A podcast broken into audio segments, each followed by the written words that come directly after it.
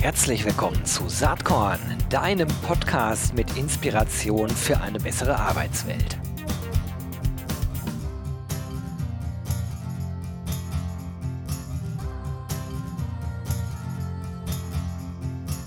So, hallo und herzlich willkommen zum Saatkorn Podcast. Heute wird es äh, ganz besonders, denn ich habe einen Regisseur hier zu Gast am Start. Es ist Christian Gründling. Äh, wir erfahren gleich noch deutlich mehr, was er so macht und tut. Ich sage erstmal Hallo Christian, schön, dass du da bist. Grüß dich, Gero. Danke für die Einladung. Freue mich sehr auf unser Gespräch. Hi, sehr, sehr cool. Ähm, ich muss ganz ehrlich sagen, äh, wir haben uns auf irgendeiner Awardverleihung mal kennengelernt äh, und das, äh, das fand ich ganz cool, weil ich vorher bei der Premiere des in meinen Augen wirklich super sehenswerten Films die, Stelle, die Stille Revolution mit dabei war. Mhm. Danach gab es so eine Talkrunde mit mehreren Personen und du warst als Regisseur natürlich da auch mit am Start, äh, zusammen mit Bodo Janssen, der ja letzten Endes äh, der, äh, einer der Hauptprotagonisten in dem Film ist und seinen Upstalsboom-Weg da vorgestellt hat. Das mhm. fand ich sehr, sehr beeindruckend. Wie bist du eigentlich damals äh, zu diesem Film gekommen? Ja, das ist eine schöne Geschichte, weil die hat auch äh, mit dem Thema zu tun, über das wir gerade sprechen, nämlich auch äh, mit der Frage, ne, wie sich Arbeit verändert und wie sich ganz äh, auch der persönliche Arbeitsbegriff verändert. Ich war damals nämlich, äh, ich würde mal fast sagen, in so einer Art Sinnkrise. Ähm, ich selber komme aus der Werbung, das heißt, ich habe also Marketing gelernt und äh, war zwar auch auf der Filmhochschule, aber habe mich dann auf Werbefilme spezialisiert und, und habe mich da äh, sozusagen ja in so einer wie ich gerne sage, Verpackungswelt befunden. Das heißt, ich war also dazu da, dass ich letzten Endes austauschbaren Produkten sagen wir mal, ohne besonderen Mehrwert eine tolle, attraktive Verpackung verleihe. Diese Verpackung war dann in Form eines Films, das waren also geile, coole Locations, tolle Models, äh, immer so ein bisschen die Idee eines besseren Lebens suggerierend und natürlich also alles extrem sexy und hip und bin da durch die Gegend gereist und habe mich also zunehmend ein bisschen gefragt, okay, also das mit dieser Verpackungswelt habe ich verstanden, ähm, aber was ist eigentlich mit meiner eigenen Innenwelt? Und ich habe dann auch unter anderem auch aus einer Partnerschaftssituation heraus und auch aus einer Trennungssituation heraus mich auch eigentlich mit meiner eigenen Gefühlswelt beschäftigt. Und ich habe selber bei mir festgestellt, ich würde es mal so sagen, ich habe so ein bisschen den Zugang zu mir selbst verloren. Also zu diesem ganz, zu dem Intuitiven, zu dem, was so aus dem Bauch rauskommt. Und es hat sich bei mir also dadurch dann geäußert, dass ich so, äh, dass mein Leben so einer extremen Dynamik äh, unterlegen ist. Das heißt, bei mir gab es also immer aufregende Pitches um den nächsten geilen großen Werbefilm. Und äh, wenn ich den Job bekommen habe, dann ging sozusagen die Dynamik nach oben. Ich fühlte mich also geliebt und erfolgreich und toll. Wenn ich also Absagen bekommen habe, was übrigens auch sehr üblich ist, du kriegst also, musst unglaublich viel pitchen, das ist heute noch, noch mehr geworden. Also es ist ein bisschen wie beim Casting eigentlich. Ne? Du gehst auf 30 Castings, äh, machst da ein lächelndes Gesicht und dann, wenn du Glück hast, kriegst du einen Job. Mit dem Job verdienst du allerdings so viel, dass du dann natürlich wieder die nächsten 30 Castings machen kannst. Ne? Das heißt, ich war also ausgeliefert, äh, immer so von äh, bisschen so, naja, belohnen, bestrafen mäßig und gleichzeitig überhaupt nicht mit mir selbst verbunden. Und, äh, und habe mir gedacht, wo bleibt eigentlich da die innere Balance? Wo bleibt eigentlich so das, was wirklich bleibt? Ja? Ich habe mich also selber irgendwie abhängig gemacht in einem Hamsterrad, äh, abhängig sozusagen von großem Impact, von einer großen Anerkennung. So, und dann kam es noch dazu, dass mein Vater relativ ähm, überraschend krank wurde und dann auch sehr schnell gestorben ist an Krebs. Äh, ich habe den da begleitet. Gleichzeitig ging dann eine Beziehung äh, zugrunde. Und es kam auch noch dazu, dass also ein bisschen damals auch so eine Art von Wirtschaftskrise, äh, dass die Jobs ein bisschen weniger wurden und es wurde ein bisschen härter. Und es kam dann auch noch zu einer Insolvenz eines Auftraggebers von mir, der mir dann viel Geld geschuldet hat sodass alles im, zusammen mündete. Das war, ich weiß gar nicht mehr, wann es genau war, es war ein sehr heißer Sommer auf alle Fälle, weiß ich. Und es war so schön draußen und ich selber war innerlich, also war es so dunkel und äh, würde fast sogar von so einer ja, depressiven Episode sprechen. Und mit der großen Frage, Mensch, was mache ich da eigentlich? Was ist mir eigentlich als Mensch wichtig? Äh, gerade auch angesichts jetzt, ich sage jetzt mal so ein bisschen der Vorwegnahme des eigenen Todes, ne? wenn so ein Elternteil stirbt, dann ist es ein ganz starker Eindruck, wo man mhm. auch mit der eigenen Endlichkeit konfrontiert wird. So, und in dieser, also diese Vorgeschichte sozusagen, war sozusagen, mündete darin, dass ich ein ganz extrem Suchender wurde. Äh, ich habe alle möglichen Seminare besucht und habe also war in verschiedenen, habe Yoga angefangen zu machen, habe Meditieren angefangen. Ich war in Indien gerade, war da in so einer Art Ashram und habe da also alles Mögliche gemacht mit, und mit Schamanen getanzt und Blumen betrachtet und getrommelt und übers Feuer gegangen und über glühende Kohlen und so weiter. Ähm, einfach um wieder so in Kontakt mit mir selbst zu kommen. Und in dieser Zeit bekam ich also von einem Freund die Einladung zu dem Kongress für positive Psychologie in München. Und dort habe ich eben Bodo Jansen kennengelernt, ein friesischer Hotelunternehmer mit ungefähr so 700, 800 Mitarbeitern. Äh, hat da Hotels eben an der Nord- und Ostseeküste, viel so Feriendestinationen und ähm, hat, äh, ich habe ihm erzählt, was ich so mache und er hat erzählt, er geht mit seinen Führungskräften ins Kloster nächste Woche. Und ich war eben in dieser Zeit, äh, dieser Sinnkrise, äh, habe ich mich total damit beschäftigt, was kann ich denn tun? Übrigens eine Frage, die sich viele gerade stellen. Was kann ich denn tun mit meinem Handwerkszeug, mit dem, was ich kann, mit dem, was mir möglich ist, was ich irgendwie herstellen kann, aber was auch meinen Werten entspricht? Mhm. Ja? Also wie kann ich sozusagen das Handwerkszeug des Werbefilmers oder auch des Filmers ähm, kombinieren, äh, letzten Endes mit dem, was mir wichtig ist? Und das, was mir wichtig ist, ist mir in dieser sinnsuchenden Zeit klarer geworden. Ja, ich habe also Werte definiert für mich. Ich habe mir, sagen wir mal, fast so eine Art persönliches Leitbild, was erst abstrakter war und immer konkreter wurde. Und dann habe ich mir gedacht, Mensch, wenn das, äh, es gibt ja auch so diesen schönen, äh, dieses schöne Wort Beruf im Vergleich jetzt zu diesem Wort Job. Und im Wort Beruf steckt ja auch dieser Ruf drin.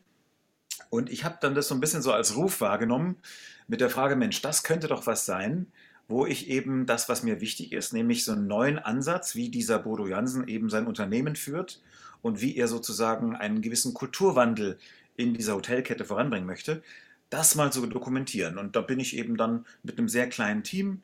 Das war, also ich habe das anfangs auch witzigerweise gar nicht so ernst genommen, weil ich war damals auch noch nicht so ganz klar positioniert. Mhm. Ich habe also eher äh, ähm, mich noch ein bisschen als Verlierer gefühlt, weil ich natürlich in der Welt äh, dieser ganzen schönen und tollen, großartigen Werbefilmproduktionen war ich so ein bisschen, ich sage es mal so etwas salopp ausgerückt, so am Abkacken. Also sprich, ich habe die, die tollen, äh, sage ich jetzt mal, McDonalds, äh, Deutsche Bank, äh, Jogurette, BMW, was auch immer. Diese Produktion kam immer weniger. Ähm, und dann kam aber eine ostfriesische Hotelkette. Jetzt kannst du dir vorstellen, ja, was man da erstmal denkt äh, wenn du dann im teilweise noch alten Bekanntenkreis sagst, was machst du? Naja, ich habe jetzt, mache jetzt da irgendwas für eine friesische Hotelkette. Wie heißen die? Upstalsboom, auch ein Name, den man dann auch noch kaum aussprechen kann. Das hört sich erstmal ziemlich unsexy an.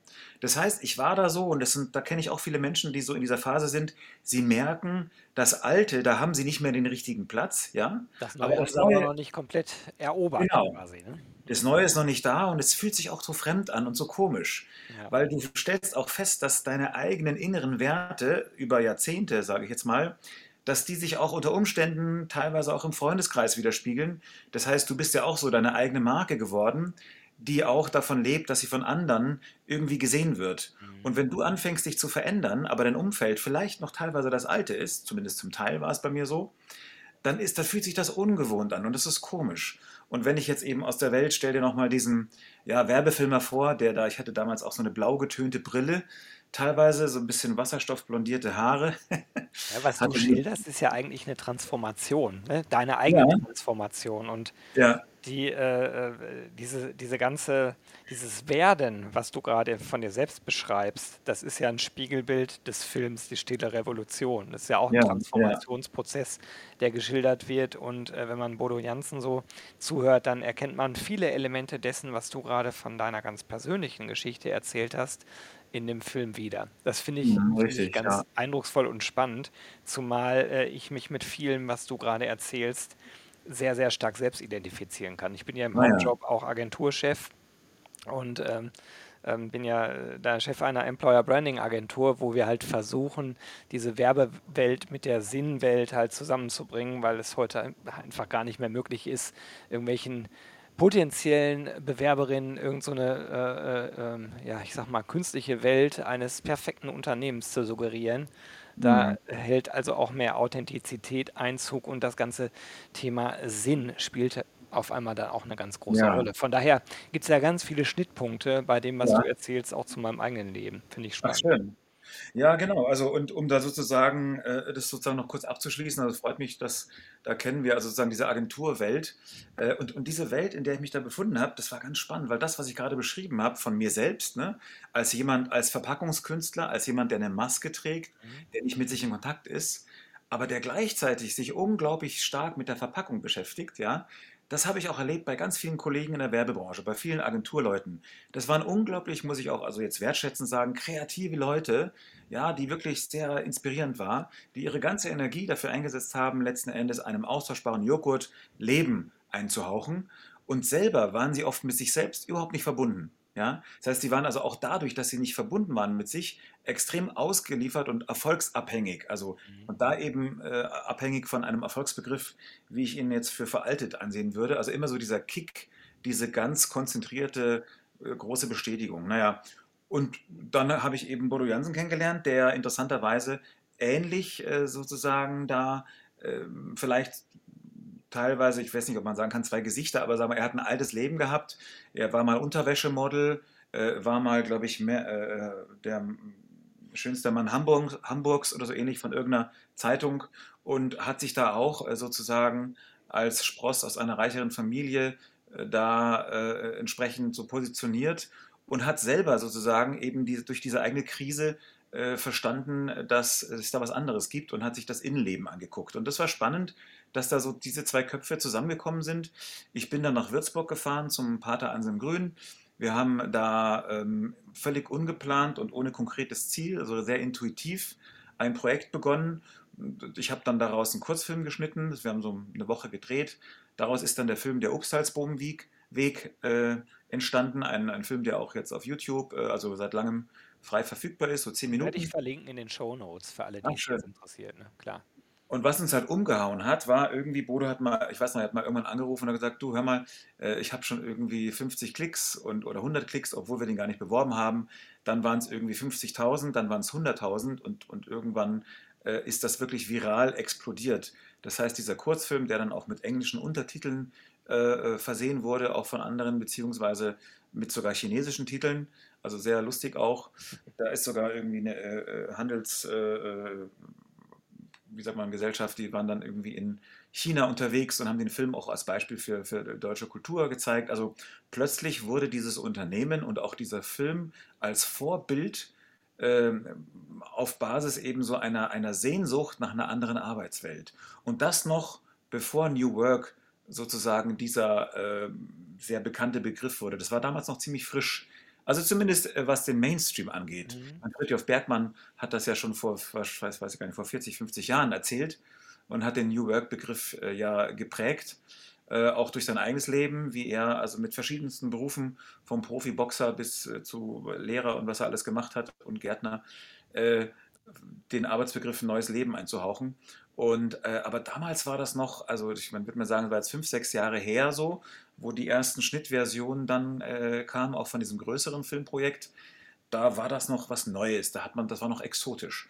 Naja, und nach dem Erfolg des Kurzfilms, und das ist dann äh, sozusagen der, die Gesamtgeschichte, äh, haben wir gesagt, Mensch, da gibt es anscheinend so eine Sehnsucht, dass also anscheinend irgendwie alle darauf warten, dass jemand mal stellvertretend für viele andere sich selber in Frage stellt, als klassischer Manager, sich sein eigenes Führungsverhalten reflektiert und wir gleichzeitig ansehen und das durch Experten entsprechend besprechen, was heißt eigentlich Arbeit überhaupt? Ja, wie ist dieser Begriff entstanden? Ist das irgendwie, äh, äh, ist der Begriff, geht es da um einen, einen, Überlebensbegriff, wo man also Geld bekommt? Oder geht es darum um eine Potenzialentfaltung? Und das haben wir mal so ein bisschen äh, aus verschiedenen Blickpunkten betrachtet. Und daraus ist dann ein neues Projekt entstanden mit dem Titel eben, den du vorhin genannt hast, Die Stille Revolution. Und das hat uns dann auch völlig umgehauen. Wir fingen also auch hier an mit einer 60-Minuten-Version, die, glaube ich, irgendwie bei, auf einem New Work-Event gezeigt wurde. Sind dann auch noch in, ich war dann mit Bodo und, und Auszubildenden in, in Afrika auf dem Kilimanjaro, habe das begleitet. Wir waren in Ruanda, in, in Afrika. Dort äh, sind Schulen gebaut worden von dem Unternehmen. Und daraus haben wir dann einen richtigen Kinofilm gemacht, der von einem Verleih entsprechend ins Kino gebracht wurde, der ein richtiger Erfolg war auch Ähm, also gerade auf diesem hart umkämpften Dokumentarfilmmarkt war das so ein Achtungserfolg. Und vor allen Dingen, was mich am meisten freut, der Film ist bis heute im Einsatz in Unternehmen, also von BMW, Audi, ZF, Automobilzulieferer, eine Telekom, Siemens, Bosch, äh, wie sie alle heißen, bis hin zu ganz vielen Mittelständlern. Also ich würde mal sagen, also Hunderttausende Menschen in verschiedensten Unternehmen haben den Film gesehen und auch teilweise so als, als Reflexionsmoment genutzt. Äh, oft auch bin ich dann gekommen mit dem Film ins Unternehmen. Wir haben dann so darüber gefragt, Mensch, wo erkenne ich mich selber wieder? Haben das ein bisschen aufgearbeitet, waren so wie kleine Mini-Workshops. Und da hat es mich also besonders gefreut, dass ich jetzt also rückblickend auf meine Zeit vorher, da habe ich ja auch mit Sehnsuchtsbildern gearbeitet ne, sozusagen das attraktive Paar, was in Zeitlupe über eine Wiese läuft und dann eine Jogurette oder äh, wie es damals hieß. mal sozusagen mit Sinn und Werten gefüllt war, ne? Genau. Und habe aber dann diesem, äh, dem Thema dieser wichtigen Werte, aber auch durch eine visuelle, aufwendige Gestaltung auch wiederum äh, ähm, ein, äh, etwas, einen Platz gegeben. Ich hatte mal, ich hatte mal einem, äh, der auch im Film vorkommt, dem Michael Buttgereit, von dem dieser schöne Satz ist, ihr sollt aufhören zu glänzen und anfangen zu leuchten. Ja, genau. ein, ein, Satz, der finde ich sehr gut auch dieses Thema Werbung auch beschreibt. Auch Employer Branding, da können wir gerne auch noch drüber sprechen. Äh, äh, ähm, der hat äh, ähm, eben diesen Satz deswegen gesagt, weil wenn du so dieses Prinzip, wenn du an, an Glänzen denkst, ne? Wenn dein ganzes Leben eigentlich daraus besteht zu glänzen, dann ist es immer von einem Aufwand abhängig. Ne? Du kommst sozusagen, wenn man das jetzt fast schon philosophisch betrachtet, du kommst mit einer Schuld, mit einem Minus auf die Welt, ja, und musst dann dieses Minus eigentlich ständig überwinden, um zumindest so auf neutral anzukommen, mit einer Leistung. Und diese Leistung kann zum Beispiel auch Arbeit sein, die kann Erfolg sein, die kann Macht sein. Und daraus wird sozusagen eigentlich so eine Art Ansporn auch abgeleitet, für Menschen doch dann überhaupt zu leisten, damit sie dann überhaupt erstmal gesehen werden. Und diese Idee, das umzukehren und zu sagen, es gibt schon ein Leuchten in dir, und zwar ohne, dass du was machen musst. Ne? Das ist also so, du kommst nicht mit einem Minus, sondern du kommst bereits, jetzt etwas, äh, äh, naja, philosophisch oder fast schon spirituell ausgedrückt, du bist schon geliebt, äh, sozusagen, ne? und kommst damit auf die Welt und musst erstmal gar nichts. So, und daraus entsteht ein ganz neuer Freiheitsbegriff auch für Arbeit. Wenn du dann nämlich Arbeit verstehst als, als etwas, wo du ein, sagen wir mal, ein Liebender sein kannst und dann was verschenken kannst. Ne? Also es geht also da auch nicht, viele sprechen von Selbstverwirklichung und denken, dass Selbstverwirklichung nur das ist, was meine eigene Lust sozusagen erfüllt. Äh, aber wenn du deine Lust erfüllst mit dem Können und dem Handwerk, was du hast, und ja, und damit einem inneren Ruf folgst und gleichzeitig auch dadurch, dass du gar nichts brauchst, ne? du bist ja schon, du bist ja schon wer, und dann schenken kannst, dann entsteht daraus wirklich ein Sinn. Dann kannst du was geben, ne? dann haben wir lauter Gebende und äh, äh haben dann, glaube ich, eine ganz andere Welt, wenn du Leute hast, die mit sich verbunden bereit sind, äh, äh, etwas zu geben, um vielleicht auch anderen zu helfen. Ja, also dieses Wirtschaft als Care auch zu verstehen, habe ich gerade einen schönen Podcast auch gehört ähm, der also auch gerade aktuell äh, bezogen auf die Zeit sagt, wir brauchen da auch einen ganz neuen Wirtschaftsbegriff, ja, wo diese, dieses, dieses sich kümmern um andere eigentlich etwas ist, was momentan gar nicht äh, entsprechend bewertet wird. Ja, ich habe ja. hab da den Eindruck, ähm, bei dem allen, was du erzählst, ich, ich war selten so still während einer Podcastaufnahme, ähm, weil das meiste, was du sagst, äh, komplett äh, in mir sozusagen Widerhall findet. Und ich versuche mein Arbeitsleben sehr stark danach auszurichten, was nicht immer ganz einfach ist natürlich. Aber ähm, ich fand interessant damals die einzige Kritik, die wirklich äh, bei mir so angekommen ist rund um die stille Revolution, war immer, das ist ja viel zu äh, gut verpackt, das ist ja viel zu ästhetisch, das ist ja viel zu äh, Hollywood-like. Wo ich aber persönlich denke, das war genau der richtige Weg, um überhaupt so viele Menschen erreichen zu können mit dem Film. Und wer ihn nicht gesehen mhm. hat, aber Saatkorn regelmäßig liest äh, oder hört, äh, dem kann ich nur sagen, guck dir diesen Film an. Auf jeden Fall. Er ist absolut sehenswert ähm, in, in, dieser ganzen ähm, Metamorphose, äh, die da beschrieben wird. Auch wenn es mal ein bisschen theatralisch wird, aber so eine leichte Überhöhung vielleicht gehört auch mit dazu, damit man, damit man besser fühlen kann, was passiert. Also Mhm. ich kann da nun ein ganz großes Lob aussprechen und habe mich deswegen auch so gefreut, als du zugesagt hast hier für den Podcast. Was mich nochmal Mhm. interessieren würde, ist, dass ja sozusagen der Weg aus deinem alten äh, Werbe-Ich hin zu dem ähm, Christian Gründling, äh, der heute ähm, mit Grünfilm halt Filme rund um Sinn, Menschen und Arbeit produziert, sich selbst als Opti- Optimist bezeichnet, was ich auch grundsympathisch finde. Mhm. Ähm, was ist im Moment eigentlich das, womit du dich äh, beschäftigst? Denn das, was du erzählst hier mit die stille Revolution, das ist so langsam, aber sicher dann doch im Mainstream angekommen. Ich verfolge diese Szene seit, äh, seit acht Jahren recht intensiv und äh, wir merken, ähm, dass äh, auch nicht zuletzt durch Corona, aber das war vorher schon sehr stark spürbar, diese ganzen New Work-Themen halt massiv an Bedeutung äh, gewinnen. Was sind Mhm. aktuell die Themen, mit denen du dich auseinandersetzt? Da gibt es ja diese Ja. Utopic-Reihe, ne? kleine Film-Snippets, sag ich mal, Mhm. die du Mhm. über LinkedIn distribuierst, die man Ja. natürlich auch auf deinem Mhm. YouTube-Kanal finden kann, mit sehr prominenten äh, Menschen, die da Statements abgeben. Äh, aber da steckt ja wahrscheinlich was Größeres dahinter. Was ist das? Genau, also erstmal vielleicht noch ganz kurz zur stillen Revolution. Also das Spannende ist ja, ich finde ja, dass die stille Revolution, weil sie ja doch so ein bisschen abstrakt ist oder wie, wie du gesagt hast, sie überhöht etwas, ne? Wie man es aus der Werbung kennt. Man, man spricht also von bigger than life auch teilweise. Und dass diese Abstraktion und Überhöhung aber gerade heute in einer Phase, wo wir eigentlich fast Angst haben vor Zukunft, dass es da auch Vorbilder braucht. Ne? Und bei Vorbildern steckt ja das Wort Bild drin. Und da ist jetzt ein bewegtes Bild, was also nicht nur bewegt ist, sondern auch die Menschen bewegt, äh, sozusagen einfach ein, ein, äh, hat gewisse Anziehungskraft. Ja? Das ist so eine Vorwegnahme. Und äh, sagen wir, mit dieser Art von Vorwegnahme arbeite ich auch mit meinen, in meinen aktuellen Projekten. Also es gibt da zum Beispiel ein Projekt, was gerade in der Entwicklung ist, das nennt sich die große Transformation. Also das ist übrigens der Arbeitstitel, der sich vielleicht noch ändern wird. Aber in diesem Film schaue ich mir die ganzen technischen Entwicklungen an und die fortschreitende Digitalisierung oder auch solche Themen wie künstliche Intelligenz und was sie denn eigentlich für, für den Arbeitsbegriff und für uns als Menschen, für die Wirtschaft und für Unternehmen und für die Gesellschaft bedeuten.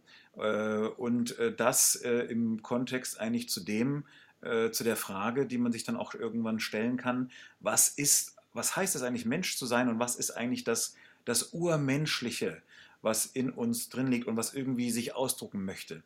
Und da erleben wir auch angesichts jetzt dieser technischen Möglichkeiten auch gewisse, ich würde mal sagen, Herausforderungen. Man könnte da relativ einfach auch ein dystopisches Bild zeichnen. Mhm. Wir kennen das ja auch von vielen Science-Fiction-Filmen, die damit spielen, äh, auf Basis übrigens von, ja, von Angstszenarien eigentlich. Äh, Und ich würde gerne ein anderes Bild dahin setzen, nämlich ein, ein utopisches Bild. Ja, ich Weiß, äh, ich muss mal kurz reingehen. Was ich daran nämlich so spannend Mhm. finde, ist, ähm, wer Saatkorn regelmäßig hört, der kennt wahrscheinlich meine Dystopie, wie sich die Welt äh, entwickeln könnte im Kontext Personalmarketing und Employer Branding. Mhm. Mhm. Und ich hatte mir damals vorgenommen, eine Utopie zu schreiben und eine äh, Dystopie zu schreiben. Ja. Die Dystopie war so leicht, also die konnte ich so runterschreiben. Mhm. Die Utopie ist mir sehr, sehr schwer gefallen. Deswegen ist sie auch noch gar nicht veröffentlicht. Und ich, das, das muss ich jetzt gerade mal sagen, weil ich glaube, so eine Utopie zu entwerfen ist viel schwieriger. Es ist so leicht, Ja. Angst zu machen. Aber es Ja. ist gar nicht so leicht, äh, wirklich berechtigte Hoffnung zu machen. Und das ist eigentlich der bessere Weg, finde ich auch. Ist ganz spannend. Also das, was du sagst, das, das stimmt auch. Ne? Also es gibt ja, ich meine, das gilt übrigens für viele Dinge. Ne? Man hat so ein bisschen den Blick auch gerne mal aufs Negative. Mhm. Äh, du brauchst dir nur mal in einem Workshop Leute fragen nach äh, kritischen, negativen Eigenschaften. Es wird den Leuten sehr leicht fallen und leider oft fällt es ihnen leichter, diese Liste zu schreiben, als die Liste der großen Werte und, und tollen positiven Eigenschaften. Ähm, es ist so dieser Blick, also ich habe das selber auch noch mal in meinem Studium gelernt, ne, so nach dem Motto, Good News is no news and bad news is Ja, good ja. news. Ne, so der Grundsatz eigentlich in, in der Nachrichtenredaktion, äh, was ja jetzt auch durch die Digitalisierung nochmal verstärkt wird, dass du also eigentlich nur noch mit einem gewissen Aktivierungsgrad arbeitest, der dich, der, der für Aufmerksamkeit sorgt. Ne? Und da ist das Bedrohungsszenario unterliegt einfach einer größeren Aufmerksamkeit, weil das stellt ja auch eine Gefahr dar. selbst wenn es nur ein Bild oder eine Überschrift ist und am Ende da gar nichts dahinter ist, äh, hat das eine gewisse Anziehungskraft. Es ist auch so, ich habe mich äh, war im, ich bin in der Arbeitsgemeinschaft Dokumentarfilm und es gab einen Talk äh, über das Thema auch Dystopien versus Utopien. Du wirst in Filmen vor allen Dingen dystopische Filme finden, weil es auch dramaturgisch einfacher Ja, ist, klar. ne, so eine Heldengeschichte zu entwickeln, wo es also ein Problem gibt. Also du brauchst immer so ein bisschen Problem Solution. Du hast ein Problem, du identifizierst dich damit und möchtest, dass es gelöst wird. Und hast aber immer auch noch die Gefahr, dass es nicht gelöst wird. Und das versetzt sich in Spannung. Also da ist es auch dramaturgisch gar nicht so einfach, damit zu arbeiten. Man kann das auch ein bisschen kombinieren.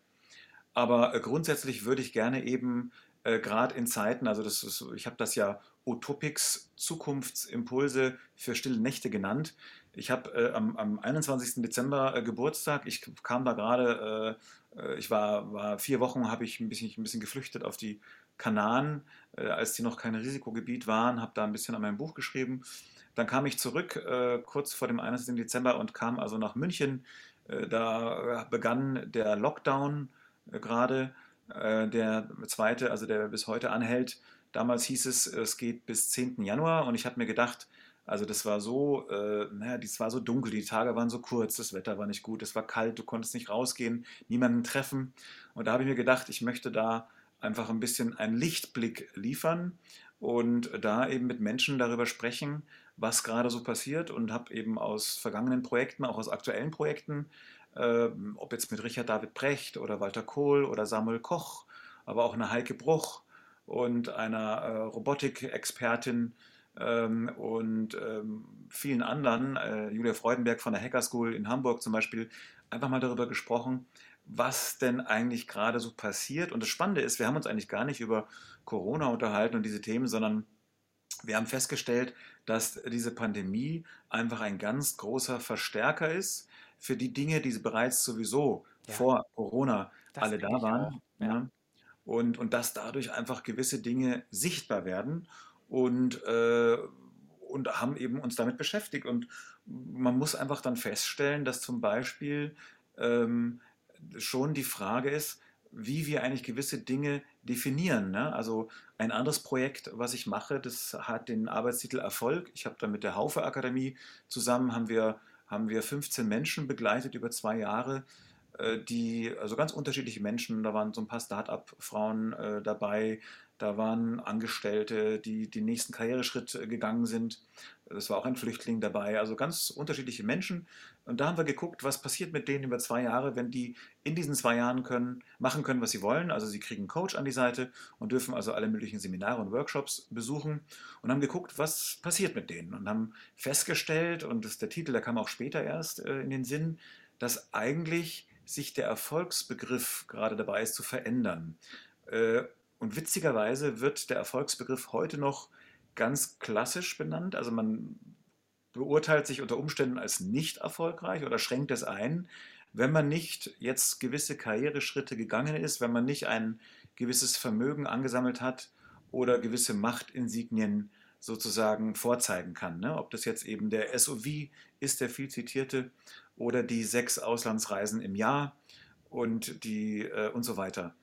Ähm, und da haben wir festgestellt, dass dieser Begriff dabei ist, also zu bröckeln. Und ich würde nicht davon sprechen, dass er sich komplett verändert, sondern dass er sich auffächert. Und das ist auch etwas, was, was wir ja auch erleben in der Arbeitswelt. Es beginnen gerade Dinge sich aufzufächern.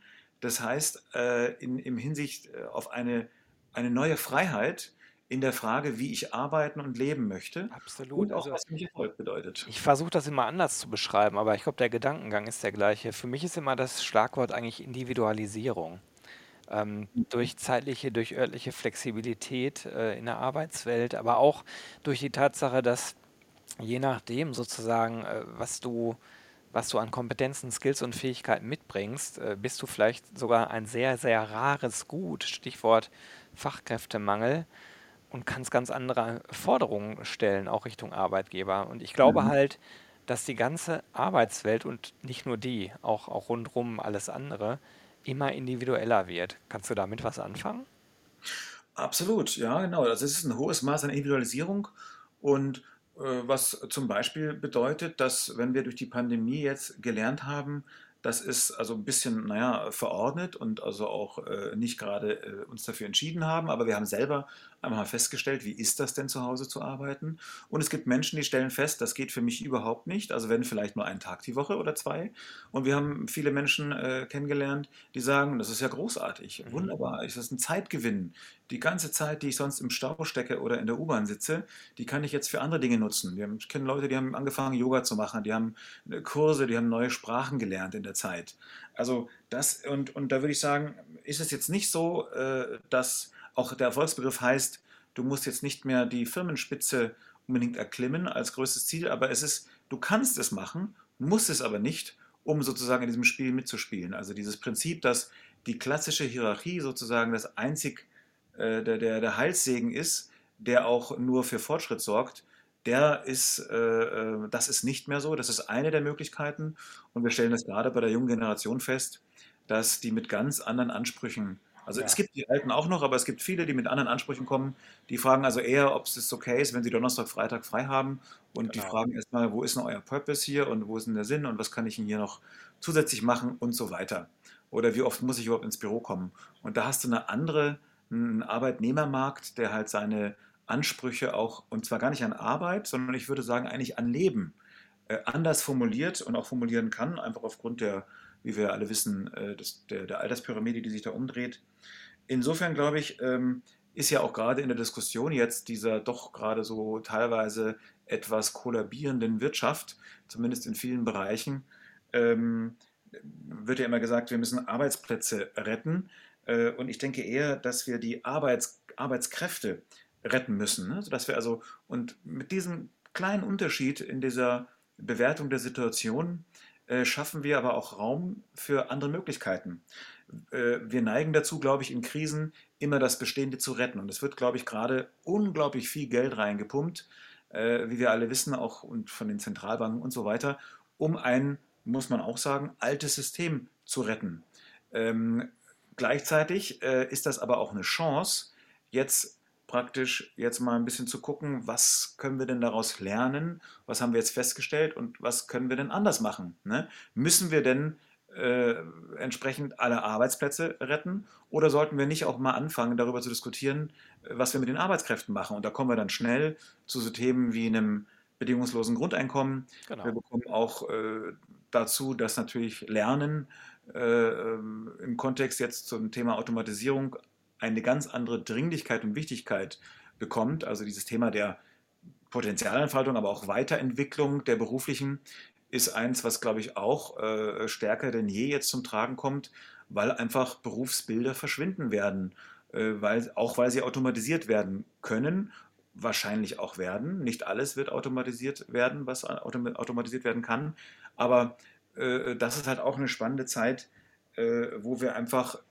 in Krisen jetzt nicht unbedingt nur verharren sollten, das Alte festzuhalten, sondern uns mal, wenn es irgendwie geht, ne, da möchte ich aber jetzt nicht von den Kolleginnen und Kollegen sprechen, die jetzt als Kulturschaffende teilweise seit einem Jahr wirklich kein Geld verdienen und auch zu gering gefördert werden und zu wenig gesehen werden. Also das sind wirklich Extremsituationen, die sich da abspielen. Das ist dramatisch. aber, aber grundsätzlich. Die Grundhaltung, die du ja. vermitteln willst, ist ja wahrscheinlich eher, lass uns im Grunde genommen optimistisch bleiben. Lass uns eher schauen, äh, wo Gestaltungsmöglichkeiten sind. Vielleicht auch neue Wege sind, neues Denken möglich ist ne? ja. und eine andere mhm. Betrachtung. Vielleicht noch eine Frage von mir. Du, du sprachst gerade über das Projekt äh, Erfolg und aber auch über die Utopics. Ähm, wann wird man denn äh, vielleicht wieder einen längeren Film von dir sehen können? Also der Film Erfolg, der lief sozusagen als äh, Pre-Version lief der vor einem Jahr in einer deutschlandweiten Kinotour. Die war auch ziemlich erfolgreich und ausverkauft.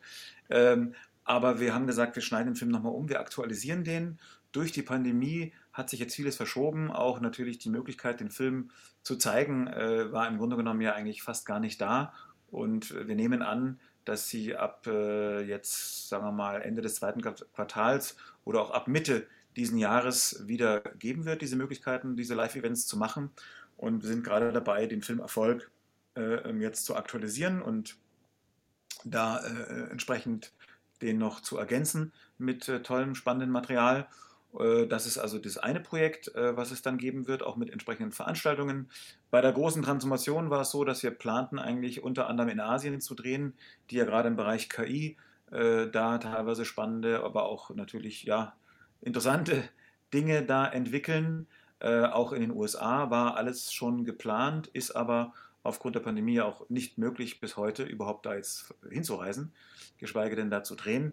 Äh, auch das hat sich etwas verschoben. So war also auch diese Idee dieser Utopics, die jetzt äh, wahrscheinlich auch weitergeführt werden. Vielleicht nicht in der Taktung. Also ich hatte teilweise täglich oder alle zwei Tage einen Film äh, gepostet. Äh, werde das aber wahrscheinlich, weil ich weiß es, glaube ich, über 300.000 oder fast 400.000 Views von allen Folgen ähm, äh, da gewesen, werde das also weiterführen. Insofern könnt ihr da mir entweder ja, auf den klassischen Social Media Kanälen folgen äh, oder eben auf utopics.de. Und ja, ähm, das, das sind einfach Themen, also vielleicht nochmal als, als ganz letzter Punkt, äh, Gero, weil mir das also besonders am Herzen liegt, ähm, ist natürlich, dass wir angesichts jetzt der Krise und auch dem Thema Arbeit und auch KI und so weiter äh, eins nicht vergessen dürfen, äh, nämlich dass das Thema der ökologischen Herausforderung, das wird ein bisschen äh, hinten angestellt und ich habe mir eigentlich vorgenommen, dass ich eigentlich in jedem Gespräch und auch immer auf der Bühne äh, dem auf alle Fälle einen, einen wichtigen Teil widmen werde. Äh, einfach auch, aber deswegen, weil ich glaube, äh, um da mit einem äh, Interviewpartner auch mit seinen Worten zu sprechen, wir haben, die, wir haben alle technischen Lösungen sozusagen vorliegen, um diese ökologischen Herausforderungen zu meistern. Die sind alle sozusagen in den Schubladen, werden teilweise schon umgesetzt.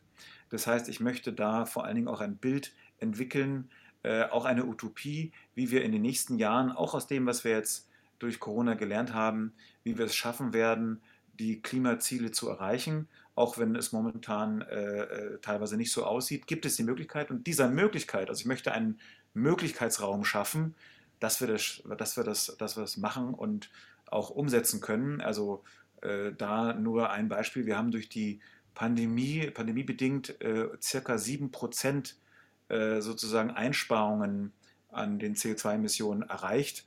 Ähm, wir müssten aber eigentlich jedes Jahr mindestens sieben, wenn nicht sogar zehn Prozent äh, erreichen, und zwar ab diesem Jahr bereits, um die bestehenden Klimaziele zu erreichen. Jetzt kann man sich mal vorstellen, was das bedeutet. Ne? Also dass praktisch das, wenn von 100 Flugzeugen 90 am Boden sind, wenn der gesamte Verkehr, der Reiseverkehr zum Erliegen kommt und so weiter, wie wir alle wissen, wie es weltweit war, haben wir gerade mal 7% CO2-Emissionenreduktion erreicht. Das ist ein bisschen ein Vorgeschmack äh, auf das, was jetzt kommen wird. Und das ist aber eine Herausforderung, die man auch positiv und proaktiv gestalten kann mit einem guten Bild, ähm, wo wir eben jetzt unser gesamtes, auch Ingenieurswissen, was in Deutschland vorhanden ist, unser gesamtes Wissen, wie auch Systeme gebaut werden können, äh, wo also CO2 praktisch sichtbar an den Produkten an, angegeben wird und wo wir auch neue Wachstums- und Erfolgsbegriffe äh, praktisch äh, jetzt äh, manifestieren um also das alles zu schaffen. Und insofern ist es auch ein schöner Ausblick, wo wir jetzt diesen Herausforderungen, wo wir uns jetzt nicht ducken müssen und Angst haben müssen, sondern wo wir jetzt mit unserer gesamten Gestaltungskraft, äh, gerade aus dem, was wir jetzt gerade gelernt haben, was für uns als Menschen wichtig ist jetzt in diesem Pandemiejahr, dass wir uns da auf dieses Thema konzentrieren auch. Ja, ja das ist, äh, das ist wirklich wichtig, was du da gerade sagst. Und ähm, ich finde besonders gut, dass du versuchst, ähm, auch hier wieder eigentlich äh, positiv nach vorne zu gucken und zu sagen, lass uns das anpacken, lass uns das gestalten, es ist alles da. Ähm, das ist, äh, zieht sich durch dein Werk, wie ich es kenne, bislang jedenfalls äh, so durch diese Haltung und das gefällt mir sehr gut. Normalerweise frage ich immer noch nach Inspirationsquellen, das spare ich mir aber heute. Das hebe ich mir fürs zweite, irgendwann sicherlich folgende Gespräch mit dir auf, ähm, weil ich jetzt erstmal allen Leuten empfehle, die sollen sich mal bitte mit deinen Filmen auseinandersetzen und zuallererst falls noch nicht geschehen, die Stille Revolution schauen. Verlinke ich natürlich auch und die Utopics ebenfalls. Christian, das war Super, dass du dabei warst heute. Danke, dass du die Zeit genommen hast. Äh, ja, sehr gerne. Also du vielleicht nur, nur damit, äh, damit die Regelmäßigkeit erhalten bleibt, wir können es ja ganz kurz machen. Ja. die äh, Stille kann eine ganz tolle Inspirationsquelle sein. Damit, das ist doch vielleicht auch ein schöner Punkt. Das ist ein schöner Punkt. Eigentlich dürfte ich jetzt gar nichts mehr sagen. Ich sage einfach mal ganz lieb Danke. Es war, hat echt Sehr Spaß gerne. gemacht, äh, dir zuzuhören. Vielen Dank, Gero.